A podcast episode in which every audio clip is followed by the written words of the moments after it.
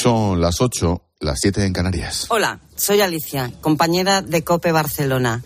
Esta es una buena hora para escuchar la radio. ¿Qué digo? Es la mejor hora para escuchar la radio. Aquí, en la linterna, con Ángel Expósito.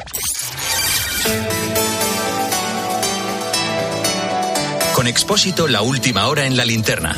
Cope, estar informado. Qué grande, Alicia y los compañeros de Cope Barcelona. Qué bien nos tratan siempre que vamos, qué a gusto nos encontramos allí y qué gusto trabajar con vosotros. Un beso, Alicia, y gracias. El otro día, el otro día mi amigo Julio me dijo, ¿te has fijado cómo este gobierno cumple al dedillo los mandamientos de la propaganda de Goebbels? Sí, en absoluto quiero hacer equivalencias entre nuestro gobierno y el régimen nazi, ¿eh? que se entienda. Pero, se siente, la estrategia de comunicación y propaganda es clavadita. A saber, los once mandamientos de quien fuera ministro para la ilustración pública y propaganda del Tercer Reich.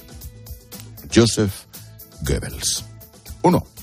Principio de simplificación y del enemigo único. Es adoptar una única idea, único símbolo.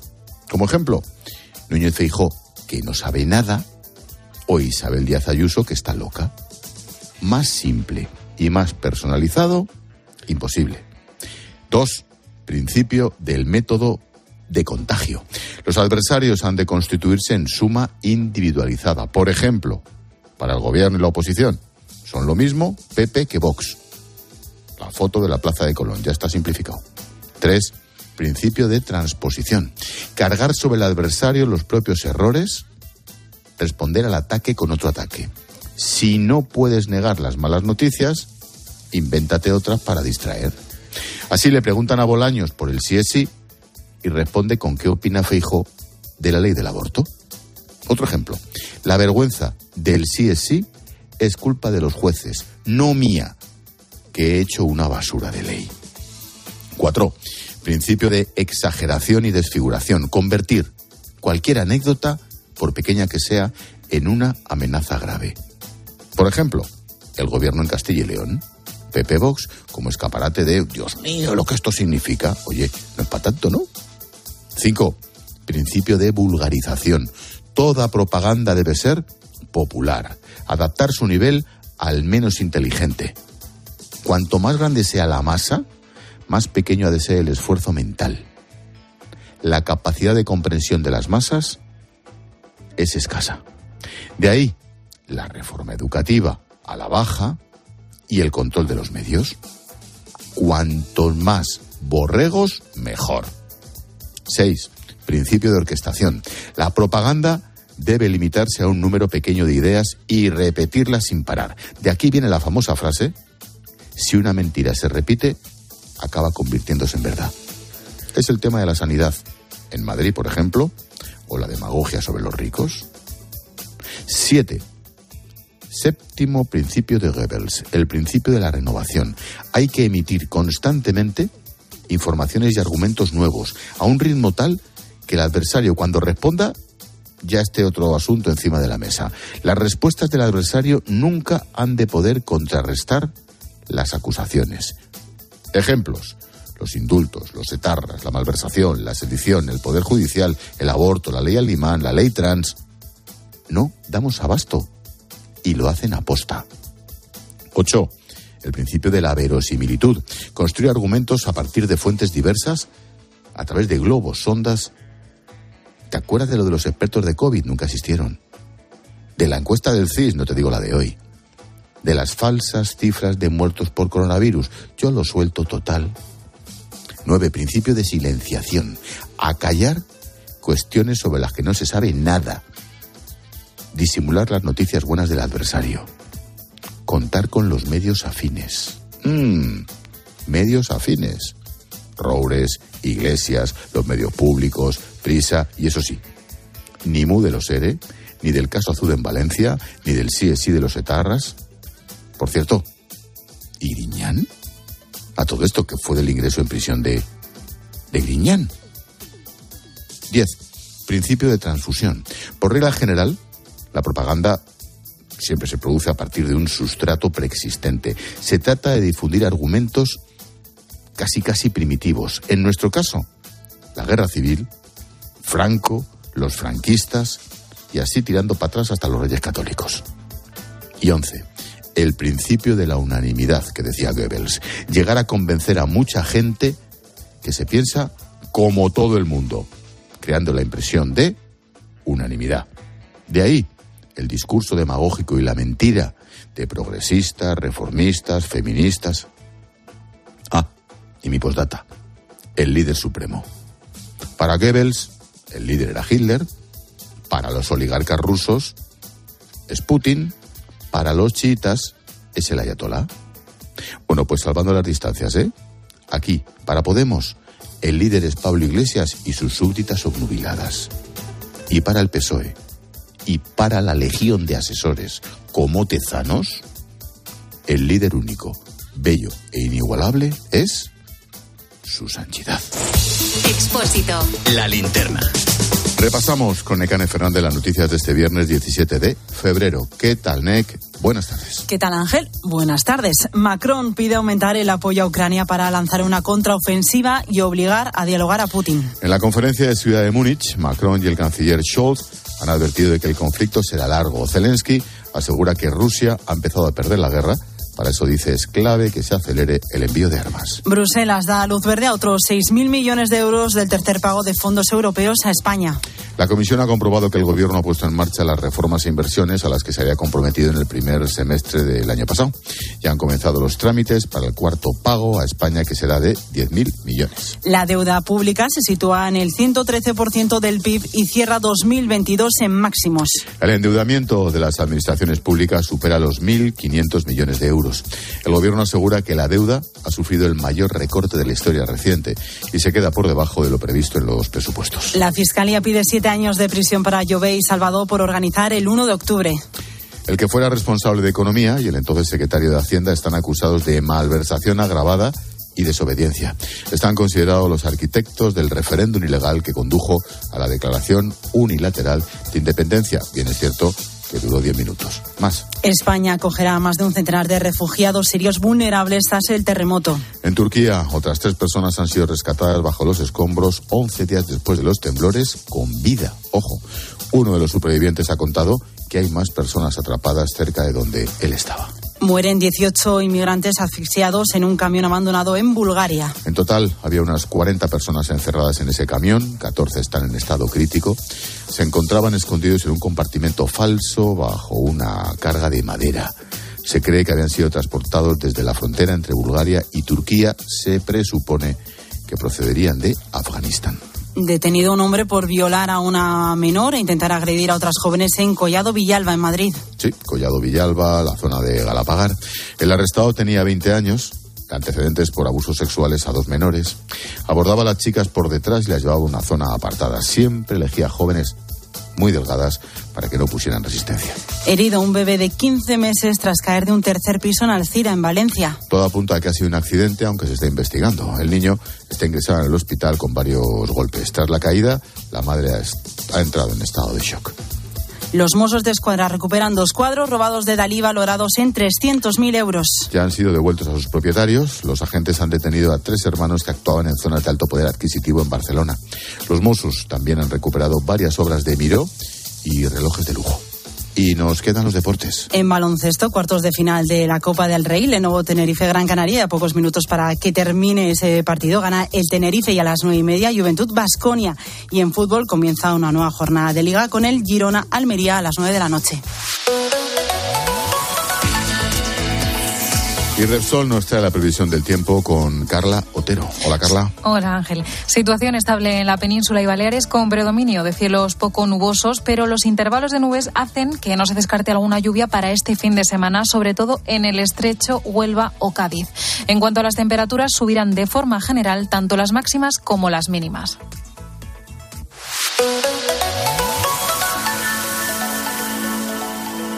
Este invierno en Repsol queremos que sigas ahorrando en carburante.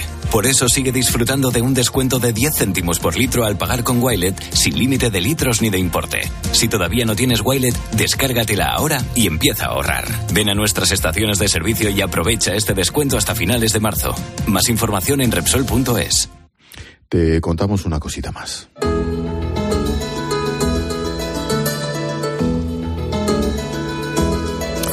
En Venezuela, más de la mitad de la población vive por debajo del umbral de la pobreza extrema. Muchos no pueden comer carne ni verduras porque su precio se ha disparado. El salario medio es de 100 dólares al mes, mientras que la cesta de la compra, solo la compra, al mes cuesta unos 500 dólares. Manuel Ángel Gómez.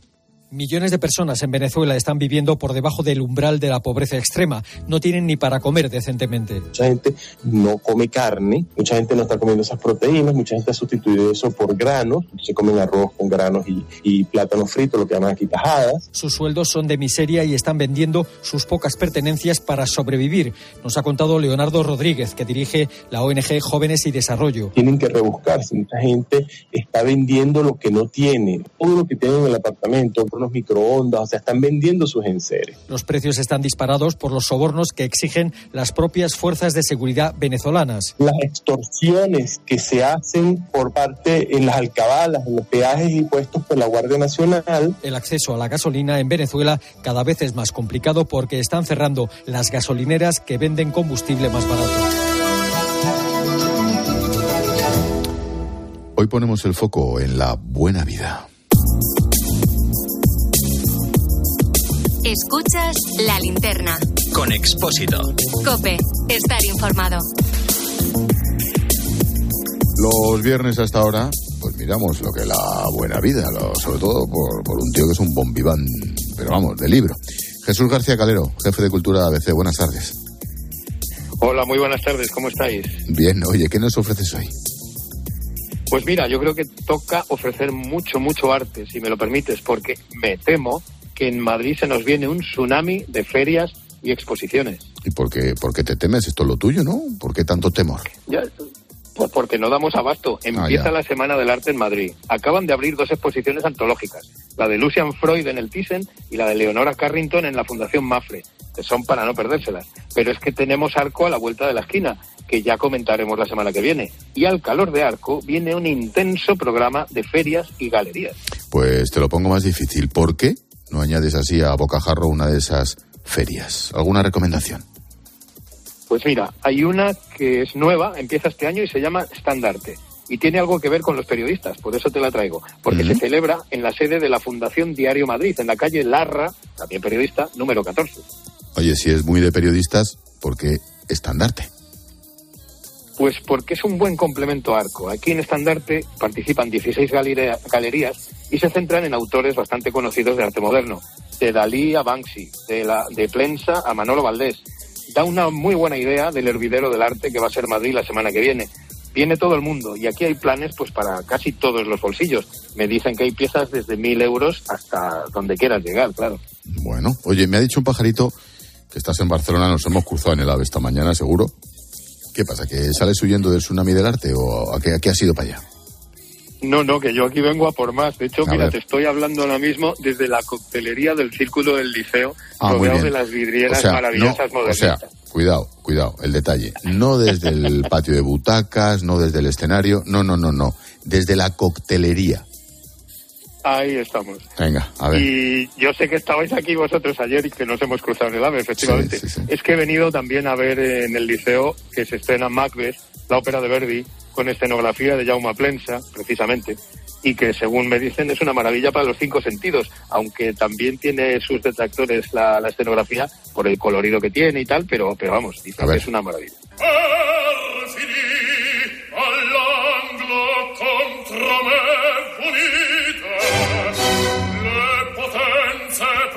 O sea, la mezcla Shakespeare, Verdi y Jaume Plensa.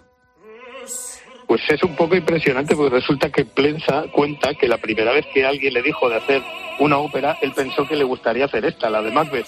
Y ha tardado 25 años en tener la oportunidad. Así que imagínate el cariño que habrá puesto en esto y con los rostros gigantes, este colorido que tiene él, ¿no? Y hay una frase culposa que dice que le ronda la cabeza desde que lo leyó, el del asesino Macbeth, que dice, ya nunca dormirás. Mm, verdad. O sea, mm, hablando de buena vida, exposiciones, una ópera y para cenar qué? Pues mira, si estamos hablando de Verdi, yo creo que lo mejor es irse a una pizzería y me han dicho que en Barcelona hay una que es probablemente de las mejores de España o de las mejores de Europa. Se llama Sartori Panettieri y está en el Eixample. Ah, pues una maravilla. ¿eh? Una maravilla. Me lo apunto. Como hacen los romanos así con las uñas para arriba, pongo las manos con las yemas pegadas. Ma, qué cosa. Un motivo más para volver a Barcelona, sin duda. Hasta la semana que viene, Jesús. Hasta la semana que viene. Un abrazo. chao. Adiós. Chao, chao.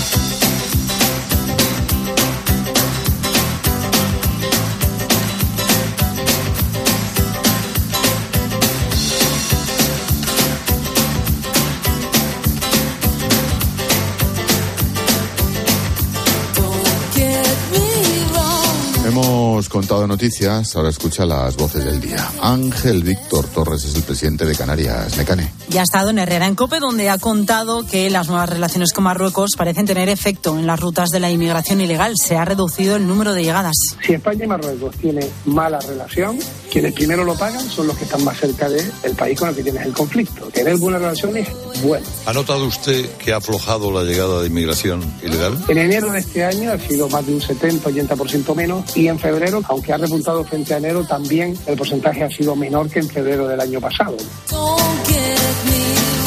Irene Aguiar es abogada especialista en Derecho Deportivo y ha estado en Mediodía Cope. Y ahí ha explicado algunas consecuencias de la ley trans, en este caso en el deporte. Lo ha hecho con este ejemplo. Pues que cuando alguien va a participar en una competición deportiva aporta su DNI. Entonces, si un hombre ha cambiado en el registro civil su DNI, consta ahora su sexo, que es mujer, que es lo que permite esta ley, que cada cual vaya a cambiarlo a voluntad. ¿Cómo sabe la Federación Deportiva que es un hombre? Ya sabemos que visualmente eso se puede ver, ¿no? Pero ¿cómo demuestra la Federación Deportiva que es un hombre? Tendrá que hacer un test de sexo y entonces, claro, eh, ¿quién lo paga? Ernesto Casado es presidente del Colegio Nacional de Letrados Judiciales. Se mantiene la huelga tras 15 horas de reunión entre el Ministerio y los letrados de la Administración. Estuvieron horas en silencio y nadie se levantaba para que no se pudiera decir que habían abandonado. Desde las doce y media hasta las eh, ocho y media de la mañana se ha, transcurrido en absoluto silencio. Siete cargos ministeriales de un lado de la mesa y los seis miembros del comité de huelga por la otra, esperando a ver quién era el que se levantaba para, para la culpa de que había abandonado la negociación. El comité de huelga se ha marchado a las ocho y media cuando ha llegado la señora de la limpieza y les han inducido a que lo hicieran. ¿Qué nivel? Así va a sonar esta noche el Teatro Falla de Cádiz. Y donde más toca un alma allí me meto a dar la lata. Poseído por el bombo y por la caja. Y sonaré todos los días como una psicofonía. Que la gente la que va a acabar cantada porque baila, porque goza, porque canta. Y es que en unas horas se va a celebrar la final del concurso de agrupaciones carnavaleras. Y durante todo el fin de semana las calles se van a llenar de disfraces y también de mucha música. Pues qué envidia, qué envidia de estar por allí, qué pasada, qué locura. Gracias, Nick. Ah, no, no, no, espera, no, espera, no, espera, espera, no, espera. hombre, Ángel, que además con lo que te gusta a ti esto, Sí, le estás disimulando porque no quieres que no, suenen. no, es que estoy con el iPad y se me ha escapado. Ah, vale. El sonido musical del día, U2. Pues eso.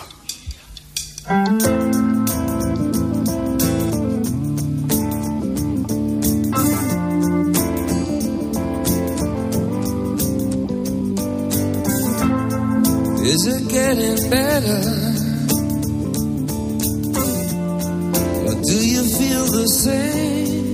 Que te gusta o dos y encima te ponemos una moñada, Ángel. Lo estás Las disfrutando. ¿verdad? Sí, mucho. Muchísimo. Te voy a contar que son noticia porque la banda va a dar 12 conciertos en Las Vegas y por esas actuaciones van a cobrar 10 millones de dólares y además se van a embolsar el 90% de las ventas. Y además en un mes se publica un disco que pondremos aquí, por supuesto, en el que han regrabado 40 canciones en versión acústica. Bueno, a lo mejor lo ponemos aquí, otra cosa que lo pongas tú. Bueno, yo lo intentaré. Lo Y luego tú, pues, lo vetas. Yo Igual, no, pero otra cosa que lo pongas. Gracias, Nick. Hasta luego, Ángel.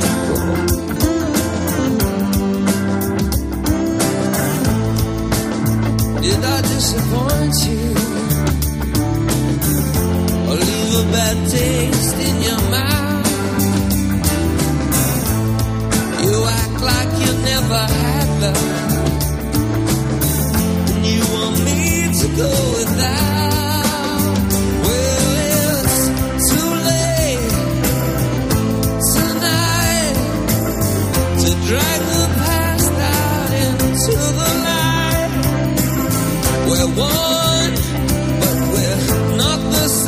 Expósito.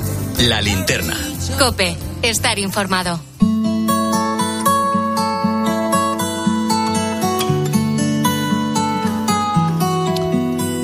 Ya han pasado 11 días desde que la tierra tembló en Turquía y Siria. El terremoto se ha llevado por delante más de 42.000 vidas. En medio del horror, hay historias increíbles. Hoy mismo, otras tres personas han sido rescatadas con vida entre los escombros. Un auténtico milagro. 11 días después, ha sucedido en Antioquía. Sobre el terreno también han estado equipos españoles trabajando para salvar vidas. Mira, ahora mismo quiero que escuches una serie de sonidos. El vídeo es brutal. Pertenece a un vídeo de la UME, Unidad Militar de Emergencias. Son un rescate de la semana pasada, te lo contamos aquí. Es imposible no emocionarse viéndolo. Habían pasado cuatro días desde el terremoto y los españoles recibieron el aviso de que podría haber gente con vida. Que, que dé golpe de tres golpes. Tres golpes, de tres en tres. Pam, pam, pam. Pam, pam, pam. Bekle.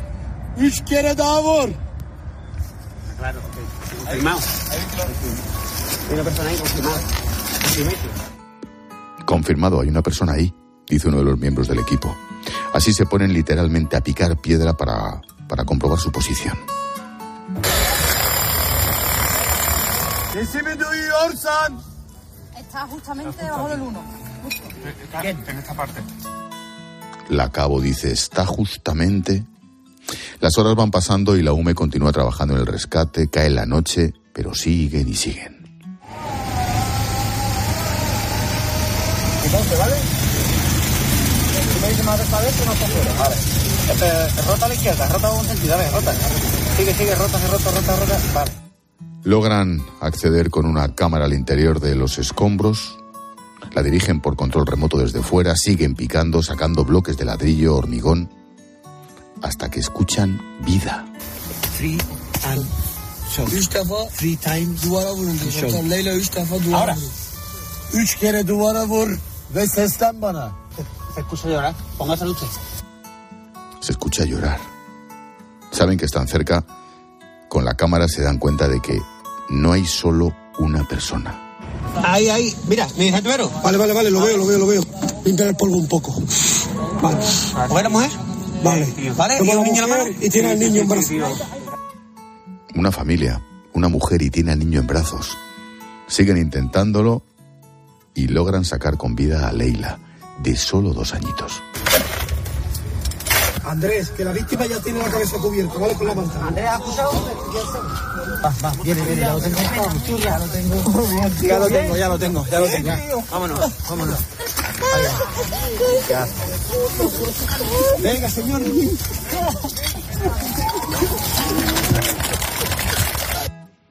Saben que hay más gente con vida dentro, así que poco después rescatan, rescatan a otra persona. Sí, Muslim, de seis añitos.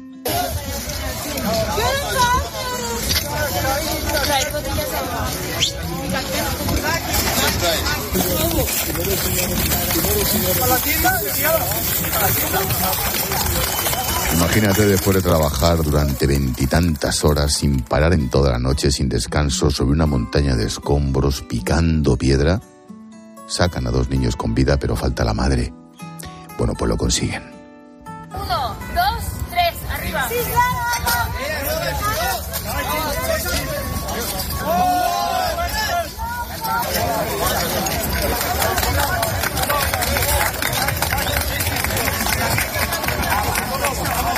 La madre se llama Elif, abandona la montaña de escombros en camilla, la llevan rápido al hospital para que se recupere con los hijos. Es imposible no emocionarse viendo el vídeo, las caras de los que estaban allí, de los soldados de la UME. Es imposible no sentirse orgulloso de ese uniforme español, protagonizado por grandes hombres, grandes mujeres, salvando vidas a miles de kilómetros de casa. No hay nada más grande.